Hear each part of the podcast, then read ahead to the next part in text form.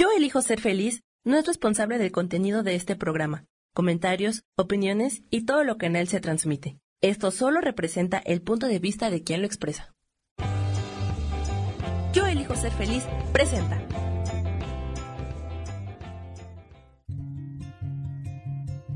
Volver a brillar, volver a sentir vitalidad. Bienvenido al programa.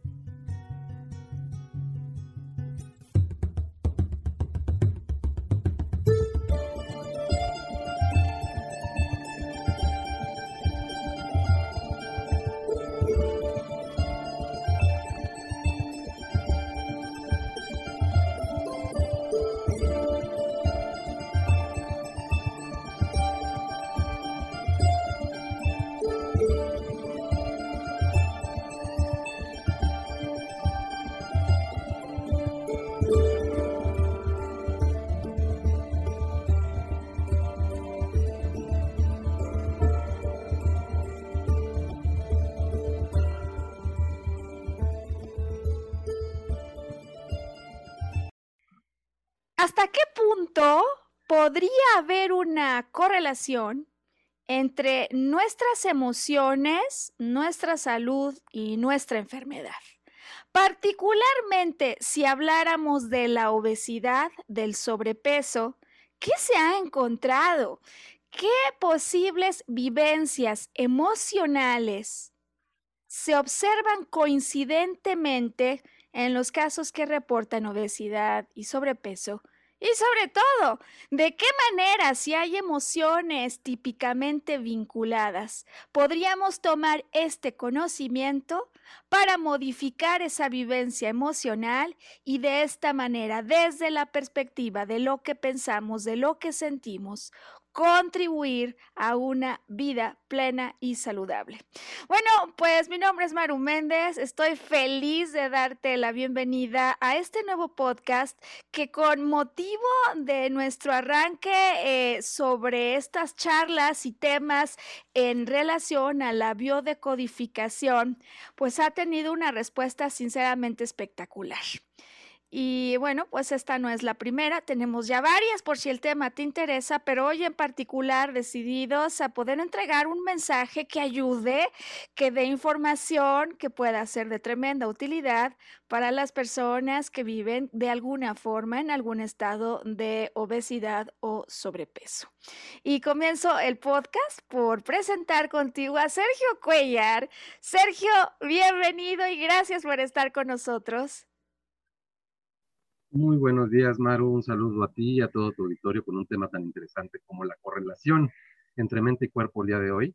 Y pues bueno, cuéntanos un poquito.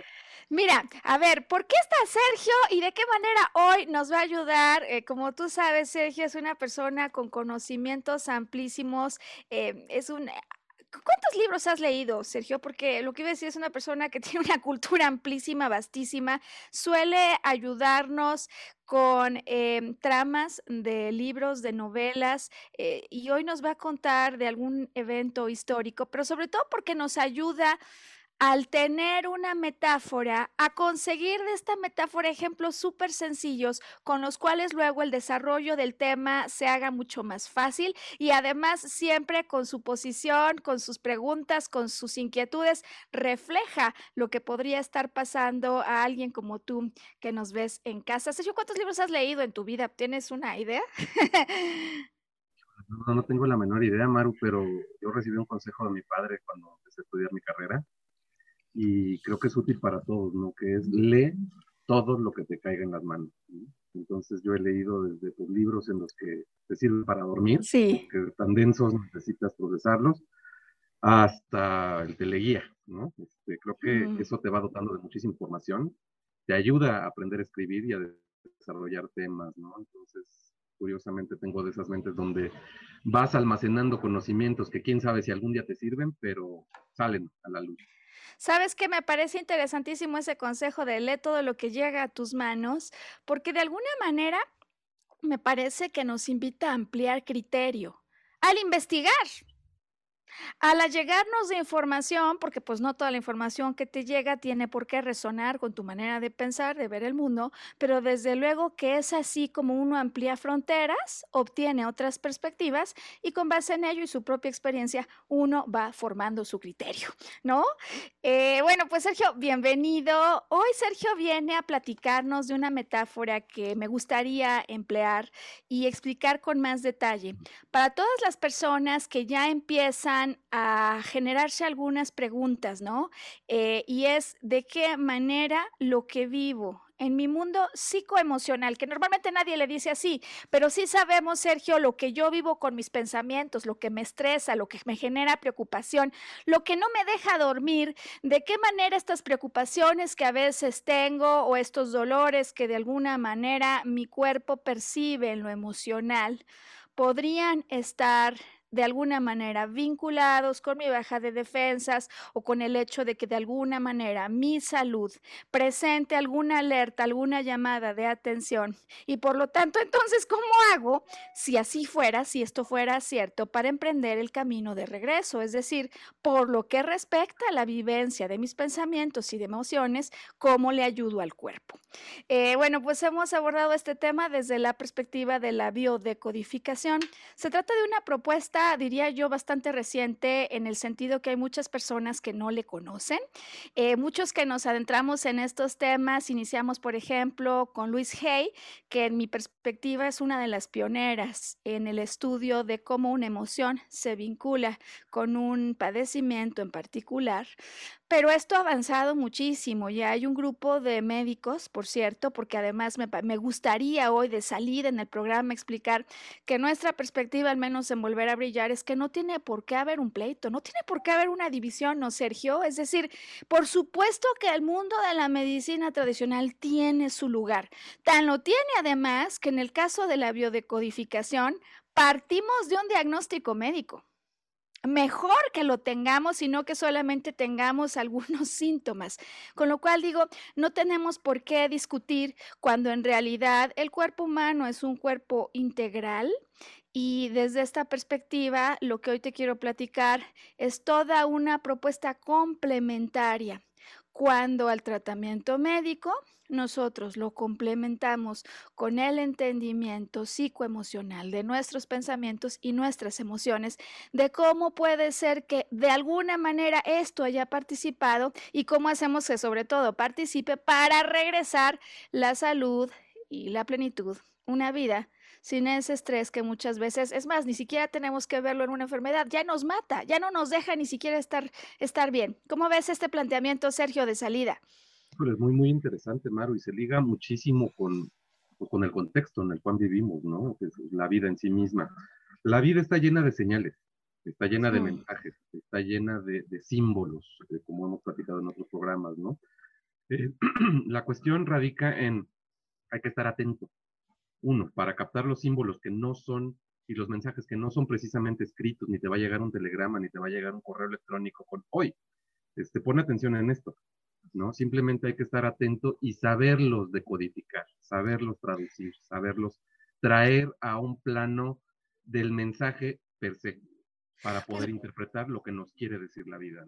Me encanta este preámbulo que estás haciendo, sabes, Sergio, por porque en efecto lo que queremos hoy es un brevísimo resumen para las personas que por primera vez conectan con Volver a Brillar y con este tema que hemos estado en los últimos programas explicando, que da para muchísimo, ¿no? Biodecodificación, ¿en qué consiste? Quiero hacer un mini resumen por si acaso tú que conectas hoy con nosotros con el interés de entender desde la perspectiva de las emociones, de las vivencias en el mundo interior que tenemos, cómo podrían estar correlacionadas con la obesidad y eh, con el sobrepeso Hacemos, Sergio, un mini resumen, si te parece. Luego vamos a que nos expliques la historia que has preparado para este podcast, el de la piedra roseta. Algunas personas lo conocen, otras no, pero es que nos sirve muchísimo para poder explicar ya hacia la segunda parte del programa ¿En qué consiste este código? ¿Cómo podemos hacer para entender hoy con el ejemplo de la obesidad y del sobrepeso, eh, para codificar, para entender de qué manera una vivencia emocional que yo tuve en algún momento del tiempo podría estar correlacionada con esta situación? Y para la tercera parte del programa me gustaría hoy, eh, Sergio, eh, poder dar una explicación extendida justo con los ejemplos. Hoy traigo dos de sobrepeso y obesidad. Eh, ¿Cómo hace una persona? Porque hay quienes ya se adentran en esto y dicen, ok, ya hay una emoción, ya la vi, ¿y ahora qué hago con ella? ¿No? O incluso algunos me dicen, no, pues es que la vuelvo a sentir y me siento desbordado y estoy llorando y no puedo entender cómo puede ser que haga tantos años de eso y no acabe de llorar. ¿Qué hacemos cuando con el código damos con la emoción y sobre todo si ya di con la emoción, ¿Qué mecanismos hay? ¿Qué se recomienda para poder hacer la reversa por lo pronto desde la perspectiva de las emociones con las que has vivido hasta este momento? Ese es el plan de vuelo y brevemente entonces explico, Sergio, que estamos hablando de biodecodificación como una propuesta que creemos que vale la pena por lo pronto conocer, entender y darle la oportunidad cuando a lo largo de nuestra vida ocurren cuatro cosas. Ocurren cuatro cosas que de acuerdo con la biodecodificación podrían estar vinculadas con un asunto de enfermedad. La primera tiene que ver con eventos imprevistos. Yo no los vi venir, me agarran, me toman por sorpresa. Como yo no los vi venir, pero la amenaza que presentan es alta, eh, usualmente o a partir de ellos, a ver, se deriva un shock brutal o no es un shock brutal, pero a partir de ellos cambia mi vida, soy otro, porque hay un nivel de estrés permanente, agudo, de ese como el que muchas veces me dicen los consultantes, Maru, no dormía, no comía, no podía pensar en otra cosa. Entonces, tenemos un evento externo, no lo voy a venir, me presenta una amenaza. Amenaza ante la cual respondo en segundo lugar con estrés, sea un shock brutal o un estrés permanente, que usualmente hay un nivel de shock, mm, digamos, al que le sigue entonces este estado en el que yo ya no estoy como en la tierra, en el que yo de alguna manera me ausento de mi momento presente porque en realidad estoy buscando una solución para algo que vivo en soledad, que es el tercer elemento. Eh, usualmente cuando arrancan estos temas, no es que yo no se los quiera contar a otros, sino que lo que naturalmente estoy buscando a través de la programación que tengo en mi cerebro es de qué manera salgo de esta en la que me metí o de qué manera resuelvo, eh, digamos, la amenaza que esto me presenta. Y es tan fuerte la potencial amenaza por lo pronto en mi percepción que dedico día, noche, todo el día. Si estoy en la regadera, si estoy en el auto, si estoy con mis hijos, si estoy viendo una película, para poder solucionar el tema, porque sin solución yo no puedo sentir que pueda seguir adelante, ¿no?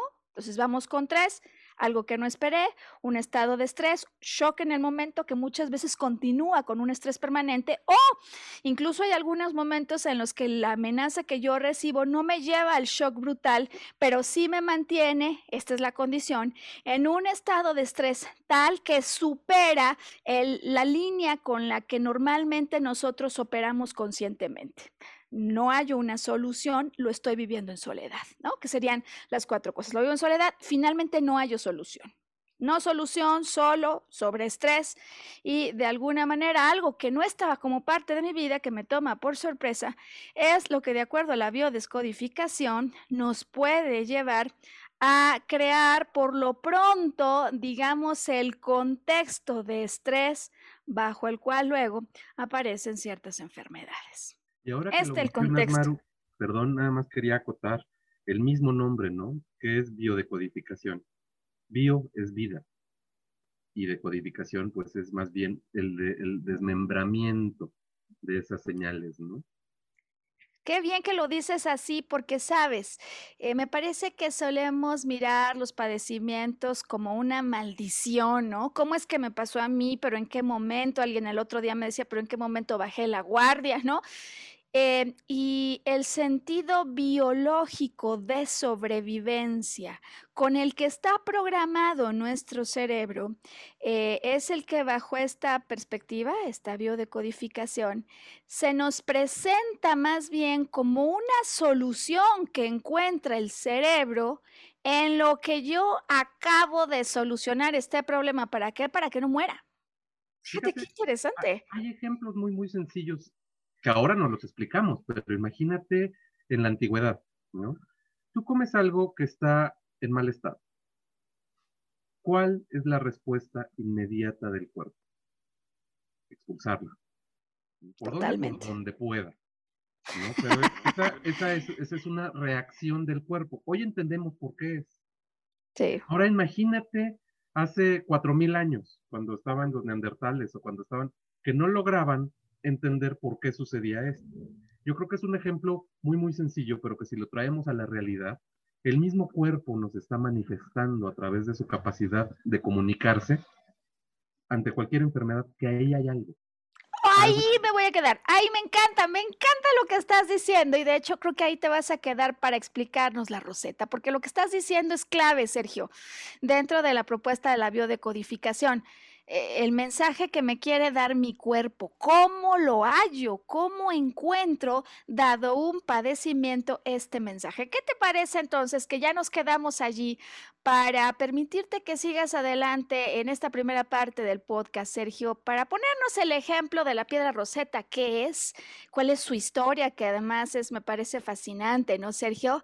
Y de qué manera esto podríamos luego vincularlo con el mensaje central del podcast de hoy en relación a obesidad y a sobrepeso. Todo tuyo entonces el micrófono para que nos cuentes de la roseta. Claro, Maru. Bueno, pues la piedra de roseta es, una, este, es un fragmento de una estela eh, hecha de dianorita, que es una especie como de mármol negro. Eh, mucho se habla del origen de la cultura humana, ¿no? Este, unos dicen que nació en lo que hoy es Irán, Irak, en medio de los ríos eh, Tigres y Éufrates, otros tienen la teoría de que eh, nació en el, antiguo Egipto, en el antiguo Egipto. Y bueno, centrándonos en, este tema, es muy, muy interesante. ¿Por qué? Porque a lo largo de la civilización humana, de la historia de la civilización humana, pues de repente aparecieron los egipcios, ¿no? Y los egipcios pues dejaron un legado muy, muy grande de sus historias, eran grandes cultivadores, eh, la riqueza de Egipto se basa en el río Nilo, y pues ahí cultivaban eh, trigo, cultivaban lino, cultivaban muchísimas cosas a lo largo de todo esto. Obviamente Egipto está situado en el mar Mediterráneo, en la parte este, norte de África. Eh, los egipcios aparecieron todo una historia, sin embargo la gente no entendía, porque eran a base de pictogramas.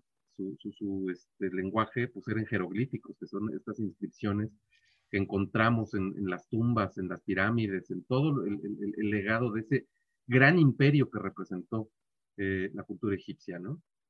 Eh, descubren la piedra de Rosetta y eh, los estudios han demostrado que se trata de un fragmento de una estela hecha más o menos alrededor del año 195 antes de Cristo. Uy, Imagínate la antigüedad que tiene, ¿no? Y este tenía unas inscripciones. Este, en la parte superior, pues eran jeroglíficos. En la parte eh, media tenían eh, muchísimas este, escrituras de tipo uniforme. Y en la parte inferior había la misma traducción, pero en, eh, en griego antiguo, del cual sí teníamos conocimiento. ¿Qué nos permite esto? Pues ir viendo la traducción, los significantes y los significados que le daban a cada jeroglífico. Y como sí podíamos traducir en aquel momento del descubrimiento el antiguo griego, pues se decodificó toda la historia este, que nos estaba contando en, esa piedra el faraón Ptolomeo, que fue el que la mandó a hacer.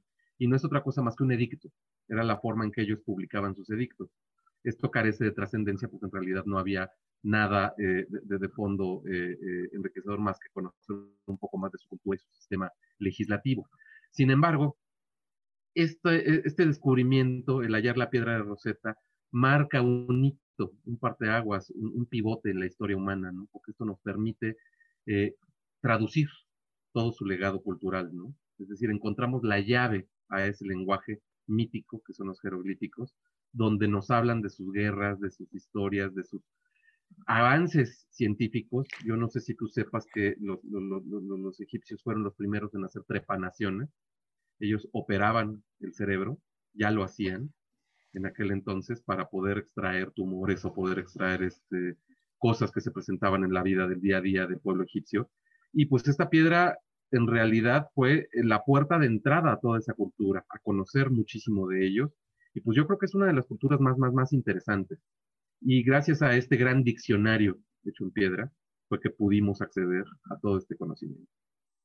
Híjole, Sergio, ¿sabes qué? Nos pones un ejemplo que el día de hoy siento que puede ser clave para explicar al auditorio en qué consiste el proceso de biodescodificación y cómo proceder a hacerlo. Hay quienes, para, mm, en sus casos, este será su primera aproximación a la biodescodificación, pero hay otras personas que ya tienen acercamiento al concepto, incluso quizás ya tienen hasta diccionarios, porque este es un conocimiento de acceso universal. Hay adentro de Internet diccionarios que tú puedes descargar libremente, gratuitamente, hay muchísima información al respecto.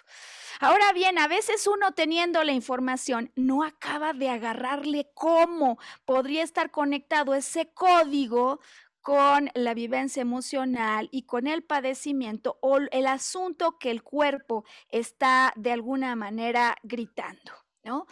Y, lo que vamos a hacer hoy entonces, Sergio, es tomar esta estructura estratificada de la que nos has hablado hoy, cuando nos dices, bueno, la roseta, el nombre a alguien le sugeriría rosa, pero no es rosa, es negro, ¿no? Mármol negro, pero es un, pedazo de una estela, si te entendí bien, que tiene tres niveles. Eh, un nivel jeroglífico que nadie entiende, un nivel de escrituras cuneiformes y luego dices una traducción al griego. La más básica, la que sí se conocía.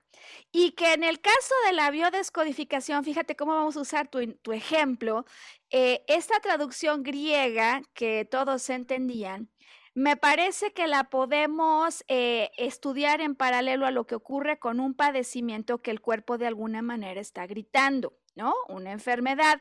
Es decir, eso sí lo veo. El síntoma lo veo, decía yo en el arranque, que incluso para la eh, propuesta de interpretación emocional que te queremos hoy eh, platicar, mejor, mucho mejor si tengo un diagnóstico preciso, porque de acuerdo con la biodecodificación, ante un diagnóstico preciso, es como si tomara yo este griego para equivalerlo con el cuneiforme. ¿Cuál es, que es la escritura de la que nos hablaste? ¿Cuál es ese símbolo o digamos la escritura cuneiforme a qué corresponde ya en términos de la biodecodificación? Podríamos decir que corresponde al código. Entonces yo digo, oye, yo experimento sobrepeso u obesidad, es el ejemplo del día de hoy. En el segundo lugar hay un código. Yo puedo abrir un diccionario de estos bioemocionales. Libros hay, hay varios, porque hay varios, eh, digamos, investigadores que se han dado a la tarea de entender de miles de casos dónde están las emociones típicamente asociadas al tema del cuerpo. Entonces, en nuestra roseta, ¿no? De alguna manera metafórica, tenemos ya el padecimiento a través del síntoma, decía yo, mejor si es el diagnóstico, el código, y aquí donde aparece muchas veces la dificultad en darle y en decir, sí me checa. Y es que este código, Sergio, nos va a presentar diferentes maneras de haber vivido emocionalmente un problema. Puede ser que en la primera que tú observas y, lees en el diccionario dices, no, Maro, esto no me checa, es una tontería, no tiene sentido, y lo hago a un lado. Razón por la que entonces hoy te invito a la segunda parte de este podcast, donde vamos a estar hablando de este código. ¿De qué manera el código nos puede ayudar a dar, Sergio, en todas sus alternativas, con la vivencia emocional, que sería en la historia de la piedra roseta que nos has contado y que estamos tomando como metáfora, el último nivel, el nivel del jeroglífico que no entiendo.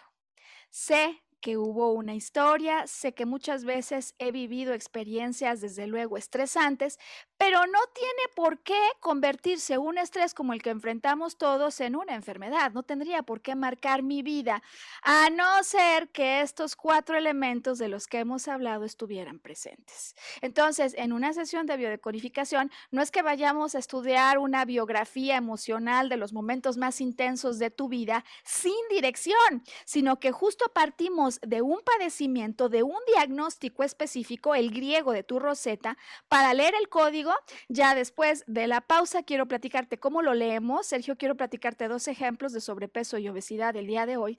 Y cómo entonces, si yo tomo el diccionario, a veces no le acabo de agarrar. ¿Qué es lo esencial que tenemos que entender al ver el código? Y entonces sí, cuando yo me abro a las posibilidades de interpretación de acuerdo con el fundamento que el código me propone, ¿qué hago cuando brinca ya la emoción? ¿No? En el momento en el que el código hace que en mí vuelva a emerger una emoción, en el momento en el que estoy seguro que allí hay algo que resolver o por lo pronto ver de una manera distinta. ¿Qué hago con la emoción? ¿De qué manera esto que ya me di cuenta lo puedo trabajar? Que es la pregunta que muchas veces las personas hacen, ¿no? Eh, en unas primeras sesiones a veces uno dice, pues no me acuerdo, no me checa. Y me ha pasado, Sergio, que al día siguiente, ese día en la noche o un día después me buscan y me dicen qué crees si es cierto. Ya le di, ¿no? Es decir, que la traducción del código puede tomar un espacio eh, y una vez que lo tengo, la siguiente pregunta es, ¿y ahora qué hago? ¿Y ahora qué hago con esto? Así que hoy estamos en Volver a Brillar, abriendo el tema de la obesidad y del sobrepeso, de qué manera nos dice la biodecodificación en su propuesta emocional que podría haber vivencias en el interior que estén vinculadas con esto. Vamos a pausa eh, y aprovechamos, Sergio, para invitar a las personas que así lo deseen a tomar esta oferta que estamos haciendo y que, por cierto, sabes, ha tenido una extraordinaria respuesta. Eh, tenemos ya pocos lugares, hemos ofrecido 30 biodecodificaciones en sesiones completamente gratuitas. Sam aparece en cuanto mandemos a pausa la imagen para que tomemos nota. Ya nos están contactando eh, y de hecho no nos quedan tantos lugares, pero estamos felices, Sergio, de poder ofrecer esto como pues un servicio a la comunidad, de tal manera que este conocimiento pueda ser del acceso de todos. Hoy volver a brillar Sam, mándanos a pausa, ayúdanos con esa imagen que ya volvemos. Bueno, pues estamos de vuelta, Sergio, con tu atinadísima participación hoy contándonos de la piedra roseta. Eh, vamos, ¿te parece a la segunda parte en la que queremos entrar de lleno al asunto de la obesidad, del sobrepeso? Y conforme yo voy explicándolo, Sergio, em, pues podemos ir adentrándonos en la mecánica de la biodescodificación, ¿sabes? Que muchas personas pues tienen el código y luego dicen, ¿y ahora qué hago con esto? O no me suena. Bueno, te voy a contar hoy dos ejemplos de biodescodificación eh, y de la manera en la que usualmente abordamos la situación, para que si tienes un amigo, un familiar o tú mismo estás vinculado con este asunto, puedas tomar asiento. Primera recomendación, Sergio, encontrarte en un lugar contigo mismo. ¿Sabes? Porque me ha llegado a pasar que a lo mejor alguien me dice, oye Maru, ¿qué significa obesidad? Pero me lo mandan por chat, ¿sabes? y, vienes en el carro, vienes con el esposo, vienes con los hijos, no estás en una posición de adentrarte a tu mundo interior. Y, y, muchas veces en esas prisas de ya que me digan, quiero ver a ver si es cierto, eh, uno no está de alguna manera, digamos, en la postura adecuada para un proceso que en mi apreciación, sabes cómo le llamo, ¿no? De arqueología emocional. Es decir, si tú le quieres dar eh, la oportunidad a esto, no se trata de una consulta tipo voy, leo el diccionario y ya lo tengo. Se trata de tener el valor, la fuerza, el atrevimiento para decir, ok, voy a darme un espacio, esto es importante para mí, y voy a darme un espacio aislado de todos para poder entender de qué se trata esto en mi vida personal, porque como ya nos contaste, Sergio, hay tres niveles, ¿no? El nivel griego, que hoy decimos que es el nivel del síntoma, del padecimiento o lo que grita el cuerpo. El de la escritura cuneiforme es el código del que hoy vamos a hablar, pero no te quiero dar el código, Sergio, así como cuando alguien me lo pide por chat, ¿sabes? De hecho, a raíz de algunas experiencias digo, no lo hago ya no lo hago ya, porque no es así como el proceso de invitación a adentrarte en lo que ha ocurrido emocionalmente realmente se puede abordar. Y, luego la tercera que dices tú, bueno, ok, de alguna manera este código tiene que tener alguna repercusión, tiene que tener alguna luz que arrojar en mi historia personal Y sabes, Sergio, me gustó muchísimo eso que dijiste acerca de cómo en estas estelas quedaban de alguna manera los registros de sus guerras, de sus batallas, de sus conquistas. Porque sabes, de alguna manera, a través de eso que grita el cuerpo, está la memoria, sobre todo de nuestras guerras, batallas y conquistas desde una perspectiva emocional. ¿Te hace sentido? ¿Estás listo, Sergio? Completo, completamente. Bueno, ahora explico el proceso, Sergio, porque puede ser que alguien diga, bueno, mi tema no es obesidad, no es sobrepeso, pero tengo ya un tema y tengo ya un diccionario y no le he acabado de dar, ¿no? Me parece que en otros eh, podcasts tú has dicho, yo ya le vi aquí y de alguna manera me hace sentido el código. Entonces, invitados todos a seguir con nosotros este proceso en esta segunda parte del podcast acerca de la manera que utilizamos para ir abordando la historia. Em, normalmente en una sesión de biodecodificación, Sergio, yo pregunto en antemano, Al mismo tiempo que estoy planeando la sesión, cuál es el padecimiento y el diagnóstico que tenemos. ¿Por qué? Porque eso a mí me ayuda a adentrarme. Y te digo que tengo no uno, no dos, sino tres por lo pronto diccionarios, además de todo el contenido de la certificación, que me ayuda a abrir alternativas, así como tú dijiste, hay que leer, ¿no? Dijiste hoy al arranque, eh, todo lo que llega a tus manos, ya con ello formas un criterio. Yo me he dado cuenta que en la medida que tengo varias alternativas, em, amplifico posibilidades. Y muchas personas a veces dicen, no, pues seguro le vas a dar, porque ¿quién no ha estado triste? ¿Quién no se ha sentido solo? ¿Quién no se ha sentido estresado? Eh, pero la realidad de las cosas es que en el mundo de la biodecodificación, Sergio, la vivencia es muy particular. Bueno, eh, usualmente entonces empezamos preguntando por el padecimiento, por el problema físico que reporta el cuerpo, y teniendo en mano, ¿no? El código, las posibles interpretaciones, empiezan las preguntas. Y te digo que hay veces que con tres, cuatro preguntas máximo, inmediatamente activas un regreso a una etapa de tu vida que nadie vio venir, que no estabas pensando, de la que ni te acordabas y de la que muchas veces puede surgir o emerger una emoción inmediatamente. Ese es el ejemplo de los dos casos que te quiero compartir hoy. Primera pregunta que hacemos tiene que ver, Sergio, como con tu roseta, con el primer enlace que tiene este padecimiento con el código. Yo voy a buscar en particular no toda la historia, sino de qué manera en su vida, si estoy hablando, por ejemplo, de obesidad o sobrepeso, de qué manera en tu vida, primera pregunta del día, podría haber alguna historia, algún episodio de abandono Ahí empieza la pregunta, Sergio. Y muchas veces, inmediatamente ante la pregunta, la reacción de en la cara, ¿eh? Porque esto es así notorio. Y la persona viaja inmediatamente ante esa pregunta a un evento en su vida donde pudiera haber abandono. Caso uno del que te quiero platicar hoy, eh, me dice, a ver, claro, Claro, no es que mis papás físicamente no hubieran estado en casa conmigo, no es que yo hubiera sido un hijo eh, abandonado o en un orfanatorio, en fin, eso no es. Pero mis papás trabajaban todo el día. Y como mis papás trabajaban todo el día, en las tardes, cuando yo terminaba la escuela, me iba mejor a casa de mis abuelos que estaban al lado a jugar con ellos porque me sentía abandonado. Y en cuanto me lo empieza a platicar, yo me doy cuenta, Sergio, que emerge una emoción. Ahí está, ¿no? Es decir, sí, sí es cierto que de alguna manera, desde antaño en mi vida, en un momento muy temprano, yo conecté con eso de lo que me estás hablando, que es el abandono. Caso 2. Cuando le pregunto lo mismo, muy bien, si el padecimiento es en el nivel básico que hoy nos has puesto, Sergio, obesidad, sobrepeso, con lo que yo vengo batallando, ¿no?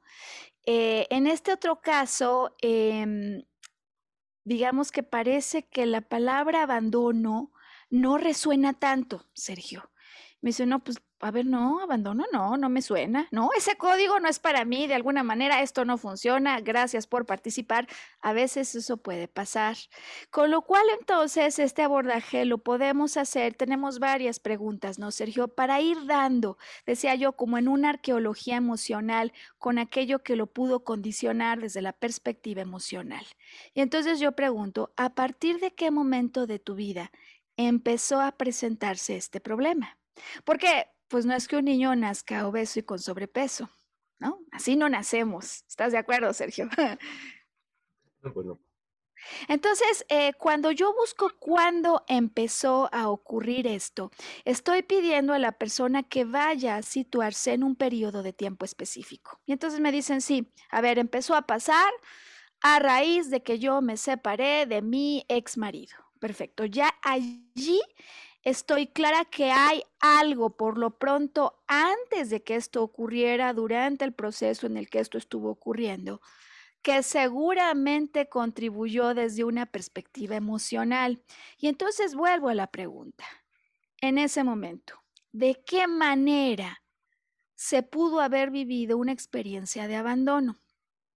Y entonces en este segundo caso, Sergio, ¿puedo volver a obtener la misma respuesta de no? A ver, no me abandonó, yo decidí separarme, en fin, ¿no?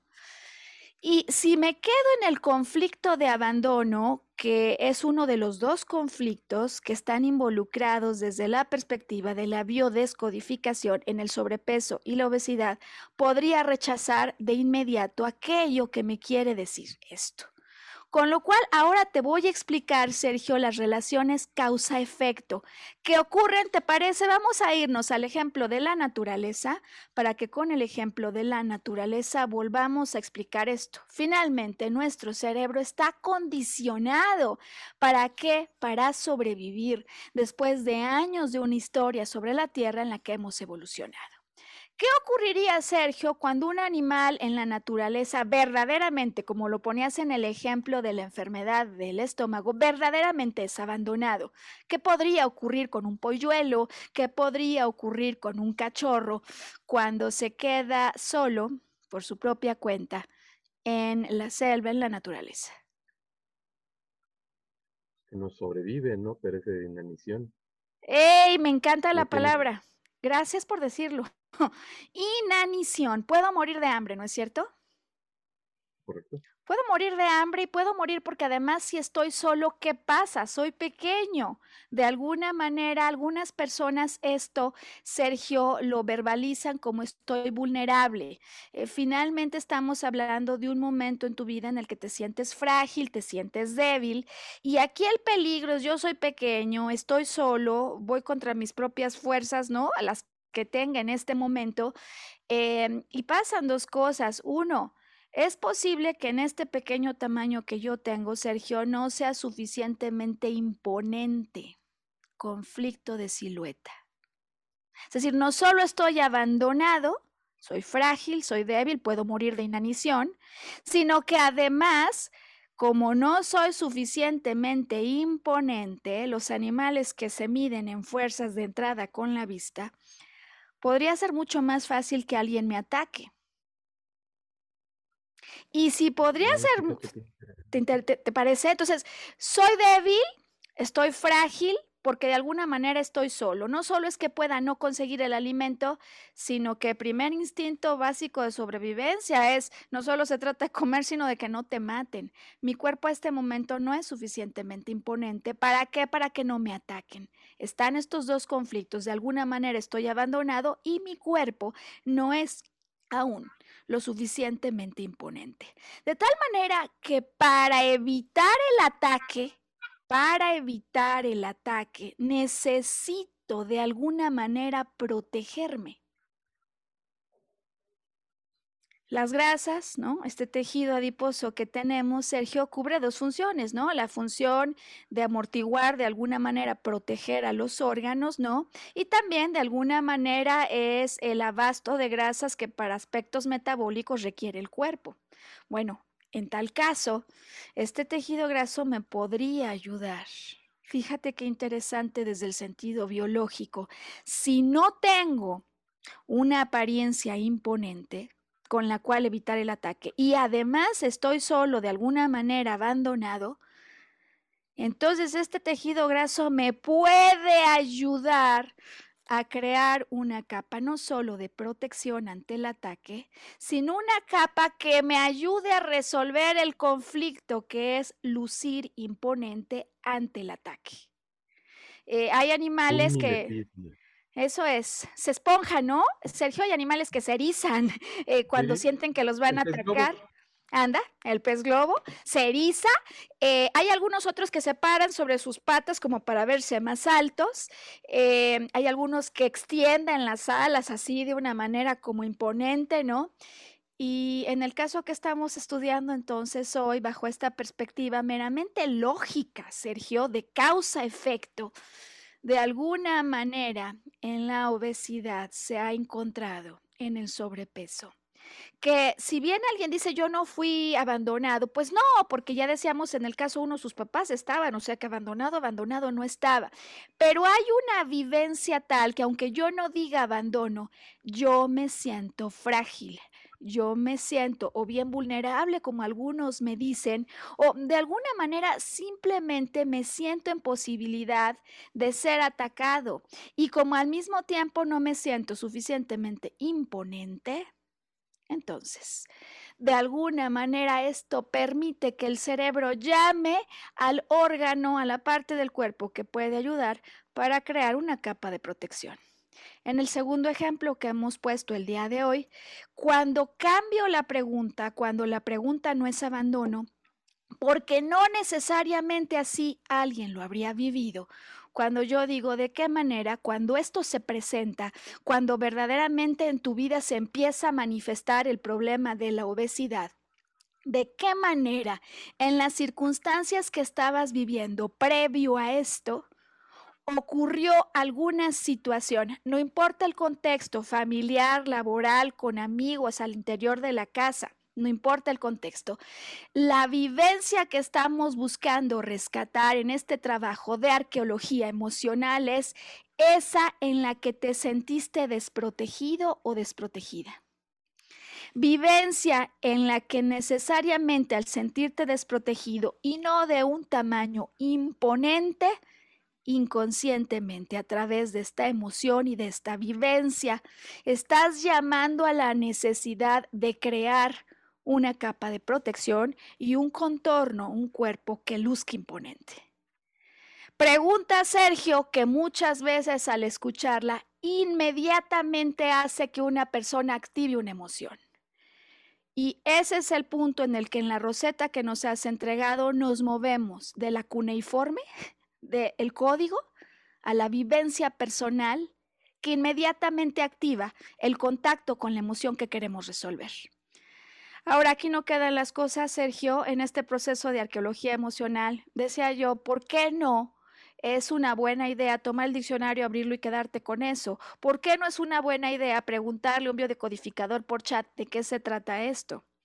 Porque entonces puedo quedarme con esta vivencia emocional y estar con esta cosa como, la, como el corazón abierto, llorando, llorando y diciendo, oye, pues no lo resuelvo, necesito que alguien me ayude porque ya volví a abrir algo que me duele y no puedo entender por qué después de años esto sigue doliendo. Voy con la tercera pregunta y mandamos a pausa. Sergio, eh, ya para ir a la última parte en la que muchas personas dicen, ya di con la emoción, ¿cómo lo resuelvo? ¿Cómo gestiono mi emoción? Eh, y de qué manera empiezo el camino de regreso por lo pronto desde la vivencia emocional. Bueno, el asunto es que hay una tercera pregunta que normalmente es la que nos lleva todavía a más profundidad, Sergio, porque existen padecimientos que de acuerdo con la perspectiva de la biodecodificación no empezaron en el momento en el que físicamente se presenta el síntoma. Tercera pregunta que nos lleva a niveles de mucha más profundidad y que normalmente nos lleva al momento en el que este problema se programó, no donde se detona, que es donde empezamos, ¿te fijas? Sino donde empezó. Una vez que la persona ya me ha dicho, sí, lo entiendo, no me sentí protegida, me sentía débil y eso pasó a raíz de mi separación, entonces la pregunta es, ¿cuándo fue la primera vez en tu vida que recuerdes haberte sentido abandonado, si esto no funciona, desprotegido, vulnerable? Débil, solo frente al mundo. Y entonces Sergio, típicamente en un ejercicio como el que seguro ya te estás imaginando, aparece usualmente de inmediato el recuerdo de esto. Vamos a dejarlo aquí, Sergio, para pedirle a Sam que hagamos una pequeña pausa, porque sabes, estoy segura que hay personas que al estar conectando con Volver a Brillar y al decidirse francamente, decididamente hacer un viaje, por lo pronto en su historia emocional, a este punto seguramente estarán dando con respuestas y quiero pedirles que tomen nota de lo que están sintiendo, Sergio, y de lo que están pensando en este momento. Vamos a darle espacio para que lo hagan, mientras Sam nos ayuda con una breve pausa, el recordatorio del número de contacto donde te podemos ayudar. Estamos ofreciendo prácticas de biodecodificación para ayudar a la comunidad. Volver a brillar. Estamos ya de regreso. Bueno, Sergio, sabes, no sé tú, pero a mí este programa se me ha pasado caramba volando. Siento que apenas estamos empezando. Y siempre nos pasa así, ¿no, Sergio, cuando abordamos estos temas? Pues yo creo que son temas muy, muy interesantes de los que alguna vez nos planteamos, yo creo que en, la cabeza, pero no sabemos desde qué ángulo abordarlo. Bueno, pues vamos a cerrarle el ángulo, ¿te parece? Eh, estamos en el caso hemos hablado de dos casos, Sergio. El caso A, sí, sí me sentía abandonado. cuando, Pues desde pequeño, mis papás estaban en casa, pues pues si estaban de noche, pues si estaban el fin de semana, pero entre semanas se iban a trabajar, con lo cual cuando acababa mis tareas escolares y me daba cuenta que no estaban, yo me sentía abandonado. Ahora, no tiene por qué sentirse así todo el mundo. En ese clan familiar estaba también el hermano que en la ausencia de, de otros vivía feliz su vida porque era el hermano al que le encantaba adentrarse en las tareas escolares, en el mundo del estudio, y entonces no notaba para nada la ausencia, porque su vida era adentrarse en el mundo de las ideas, mientras que el otro hermano, que no tenía una predilección por estas tareas, sí sentía la necesidad de hacer algo con alguien en esos momentos, y entonces iba a buscar a los abuelos para no sentirse en ese momento tan solo, cuando en el fondo estaba viviendo esto. Curioso es, Sergio, que a lo largo de su historia como ocurre usualmente en nuestra vida, una vez que se queda, digamos, petrificada una forma de entender el mundo, se mantiene como unos lentes a través de los cuales vamos experimentando otras experiencias, de tal manera que, por ejemplo, él me decía, sí, yo ahora en el trabajo me siento realmente solo, ¿no? O recuerdo aquel momento cuando era adolescente y regresaba, yo ya me iba solo a la escuela y cuando llegaba, pues todos ya habían cenado y de alguna manera yo tenía que preparar mi cena solo y vivía la vida de alguna manera con esta idea de abandono. Es decir, una forma de interpretar el mundo que se va manteniendo. Muchas veces yo encuentro soluciones hasta que llega un momento en esta cronología donde yo no encuentro una solución ante esa amenaza que estoy viviendo. Y como no encuentro una solución, entonces el cuerpo de alguna manera se activa y me ayuda. En el otro caso, el que contábamos de la persona que dice, no, yo abandono, la verdad, eso no me va. Pero cuando vamos al tema central, ¿no? La consecuencia en esta cadena causa-efecto. Si me siento solo de alguna manera, alejado del mundo, por lo que sea, sea que estén al lado de mí o que, o que no estén, porque a lo mejor están, pero yo me siento abandonado. ¿No? Eh, de alguna manera entonces me siento frágil, me siento vulnerable. Decíamos que esto tiende a programarse desde momentos tempranos en la vida, cuando además del abandono es que yo siento que no tengo una figura imponente para hacer frente al mundo y a sus amenazas y puedo ser atacado. Eh, lo que me decía esta persona con la que trabajaba, el segundo caso, eh, es como efectivamente, no solo en la cuestión de la separación, sino en la propia historia personal. Hubo vivencia, Sergio, desde los cuatro años. Desde los cuatro años, donde mamá estaba presente, tenía un esposo que no era el padre original. Y el hecho de sentirse en competencia, ¿sabes? Por un padre que llegaba y le desplazaba de la cama a la cuna de la hermana, pues para esta persona significaba precisamente el sentir que estaba de alguna manera abandonada esta persona mientras sus papás vivían su vida. Impactante, ¿no? Ahora, surge la emoción. ¿Qué hacemos con esto? Dos preguntas para finalizar hoy el podcast. Si ya tengo la emoción, Maru, si ya hoy al escuchar esto reviví etapas de mi vida cruciales, ¿qué hago? Porque además lo vuelvo a sentir y, lo vuelvo a sentir, pero en serio, Sergio, con el corazón. Esta será nuestra recomendación, Sergio. Hay que abrazar a la emoción, es decir, hay que permitirle que se exprese. Hay que permitir que salga porque si yo la detengo, Sergio, detengo el elemento clave en la traducción. O, sea, con esto quiero decir, para aclararlo, yo identifico la emoción, identifico el momento y acallo mi diálogo interno, es decir, no debo de reprimirla. Si en ese momento me duele, me permito sentir ese dolor. Exactamente, Sergio, lo has entendido totalmente y cabalmente como debe ser. Es decir, la emoción es donde va a estar la clave maestra, porque ya tengo una ayuda yo de alguna manera con el código que me ayuda a dar directo con esos eventos, pero la clave personal, la clave maestra, aparece cuando después de permitirme expresar el dolor, viene un reclamo. Esto es inequívoco. Cuando yo lloro, cuando me permito que salga, normalmente vota inmediatamente un reclamo. Porque a lo mejor no me valoraron, porque a lo mejor yo digo, como me lo dijo el otro día alguien, no puedo entender por qué todas las personas que quiero se van. Así me lo dijo. Y ese es el momento en el proceso de decodificación, Sergio, más importante es el código con el que se queda el reclamo personal de eso que estoy viviendo. Es un código personalísimo que la única manera de escucharlo es que vuelva a surgir ese dolor para oírlo.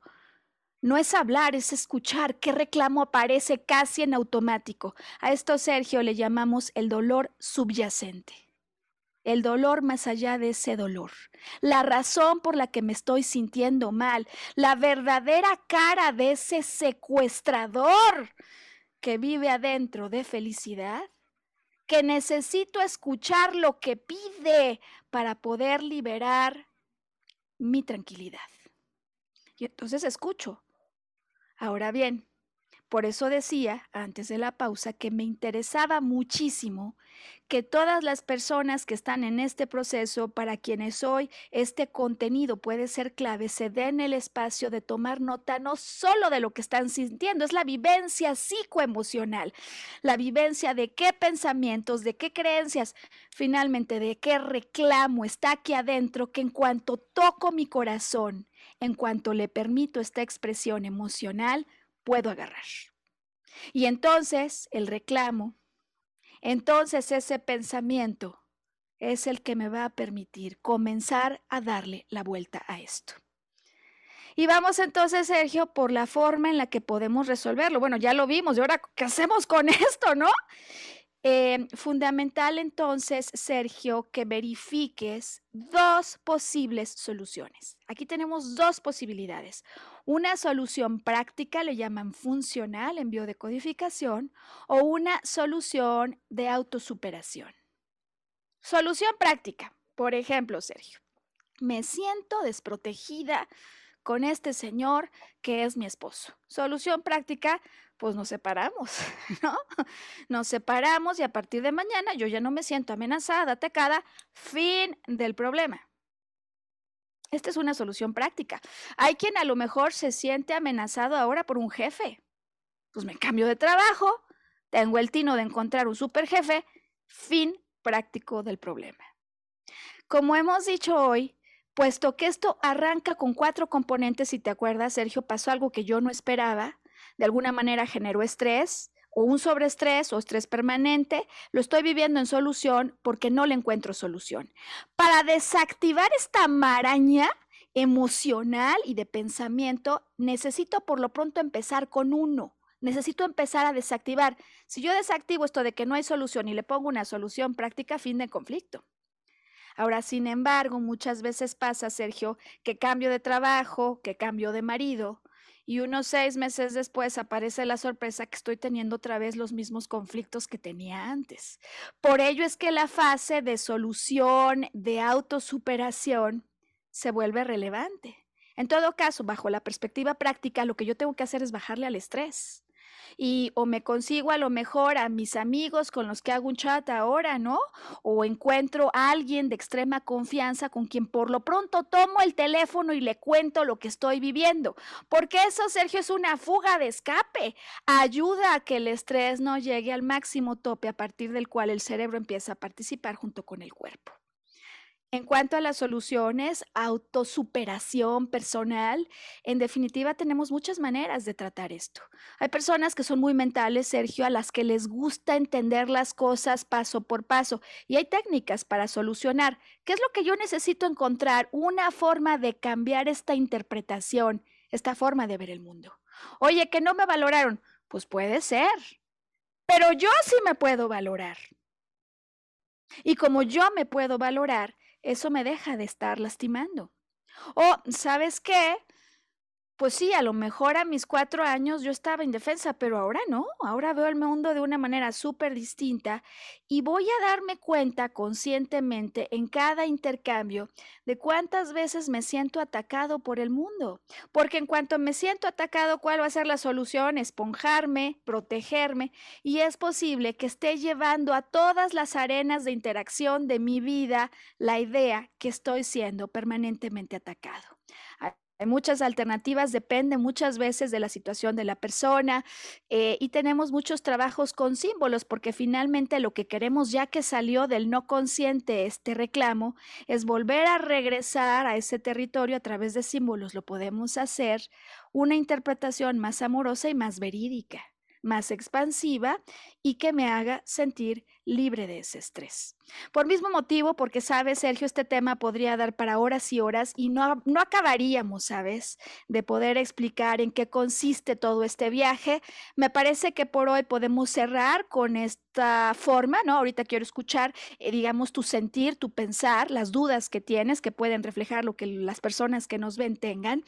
E invitar nuevamente a Sam para que nos ayude poniendo ya la lámina con la cual estamos dando nuestros datos de contacto.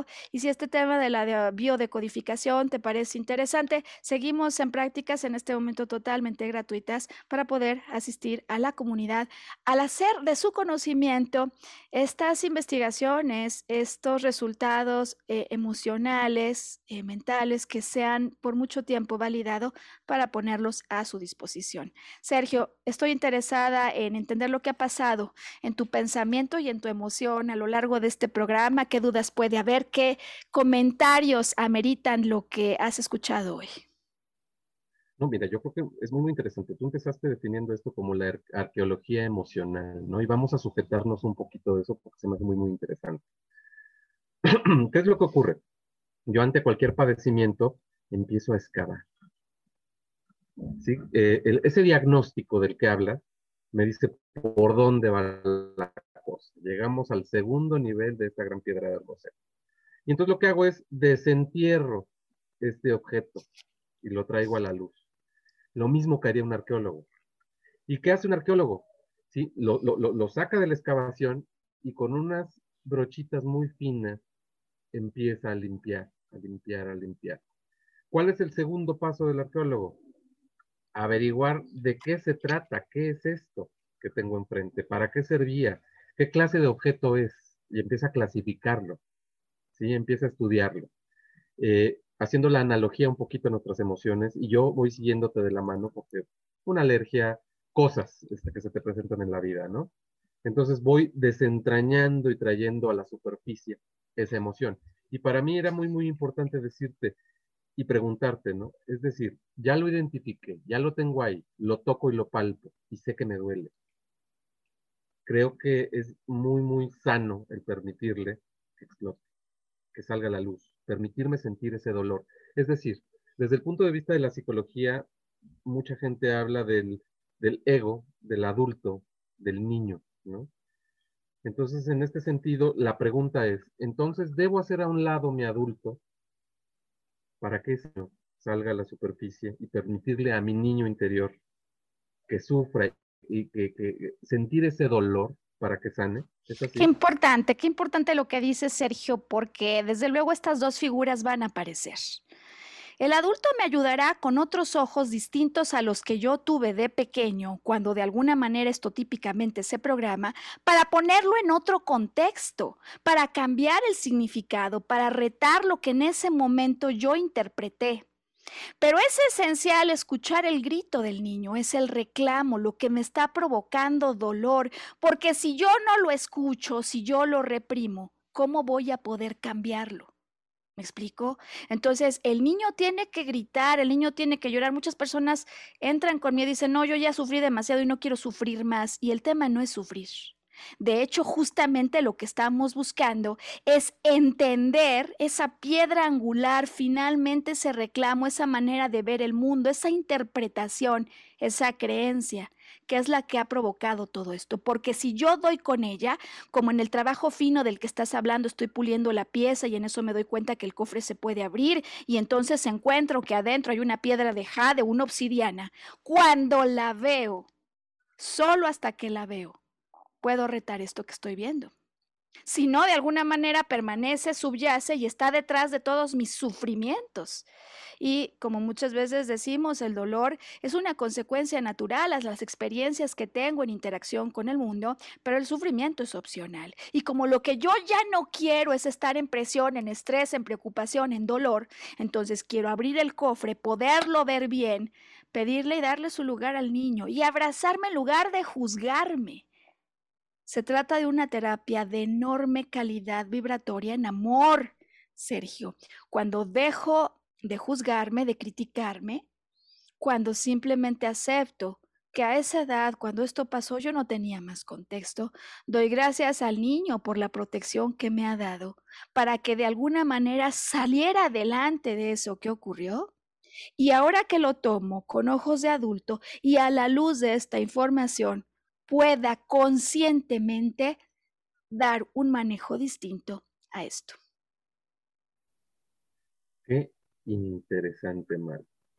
Fíjate que ahora me explico, a lo mejor son procesos naturales, no lo sé, ¿no? Pero yo he tenido procesos donde mi adulto le explica al niño a ver las cosas desde otra perspectiva.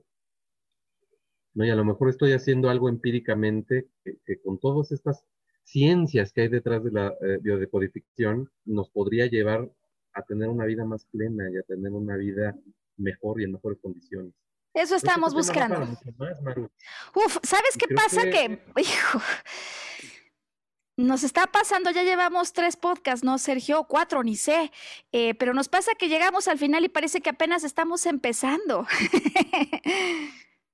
Mira, hay, una película que a lo mejor esto nos da para otro programa más adelante para seguir platicando porque es un tema muy interesante. Da muchas este, dudas. Se llama La Llegada, es una película hermosa. Yo soy comunicólogo y esta se trata de cuando llega una civilización a la Tierra, ¿no? Ese no es el problema. Pura lo que no hemos de estar solos en el universo. Sin embargo, ahora cómo nos comunicamos con ellos. Oye, pues. Y eso te lo dejo por la posibilidad de un siguiente programa, ¿no? No, hombre, a ver, tomamos la este, palabra. Este, ¿Sabes qué, Sergio? Ya hacemos el compromiso, ¿te parece? Vamos con la llegada para la siguiente producción, la siguiente semana. Pasa que muchas veces uno dice, no, pues sí tengo idea del programa que quiero hacer, pero lo que me está pasando en este momento, estoy trabajando todas las tardes en casos de biodecodificación y ocurre que lo que pasa en la semana da para querer compartir, para poder explicar, hoy desde luego guardando en total confidencialidad los nombres de las personas y las historias íntimas, que es una condición sine qua non, ¿no? Em, pero despidiendo entonces este podcast, nos falta tiempo, nos faltan horas, se trata de un tema importantísimo, deseando que al auditorio esta información le, le haya sido, le sea de tremenda utilidad, que puedan compartir, Sergio, con los amigos, con las personas que podrían estar interesados en esto. A ti agradecerte y te tomo la palabra de ya. Eh, próxima semana lo avisamos, de esto. Eh, sí he tenido ya algunos casos en enfermedades respiratorias y estoy observando una constante, lo mismo en alergias, que desde luego rectifica lo que hay atrás. Eh, veremos, ¿no? Sergio, ¿te parece? Dejemos abierto, incluso si tú tienes una inquietud o te gustaría que habláramos de algún padecimiento en particular, déjanos saber y contáctanos en los mismos datos que Sam ahora va a aparecer con motivo del final del programa. Ya está, Sergio, te esperamos aquí en una semana y te parece, le agradecemos al público que nos está acompañando y que está rectificando la importancia que tiene este tema en el que estamos anclados, no por otra cosa, sino porque es verdaderamente un tema de interés general donde hay muchísimo que aportar. Sergio Cuellar, gracias de nuevo por estar acompañándonos. Gracias, Maro, un placer y pues el deseo de que sus vidas cambien a raíz de toda esta información, porque es muy, muy, muy útil y muy valioso. Gracias, Maro. No, hombre, gracias a ti, gracias a todos. Desde luego estamos buscando que vuelvas a brillar al volver a tener una vida mucho más plena. Hasta la siguiente, Sergio.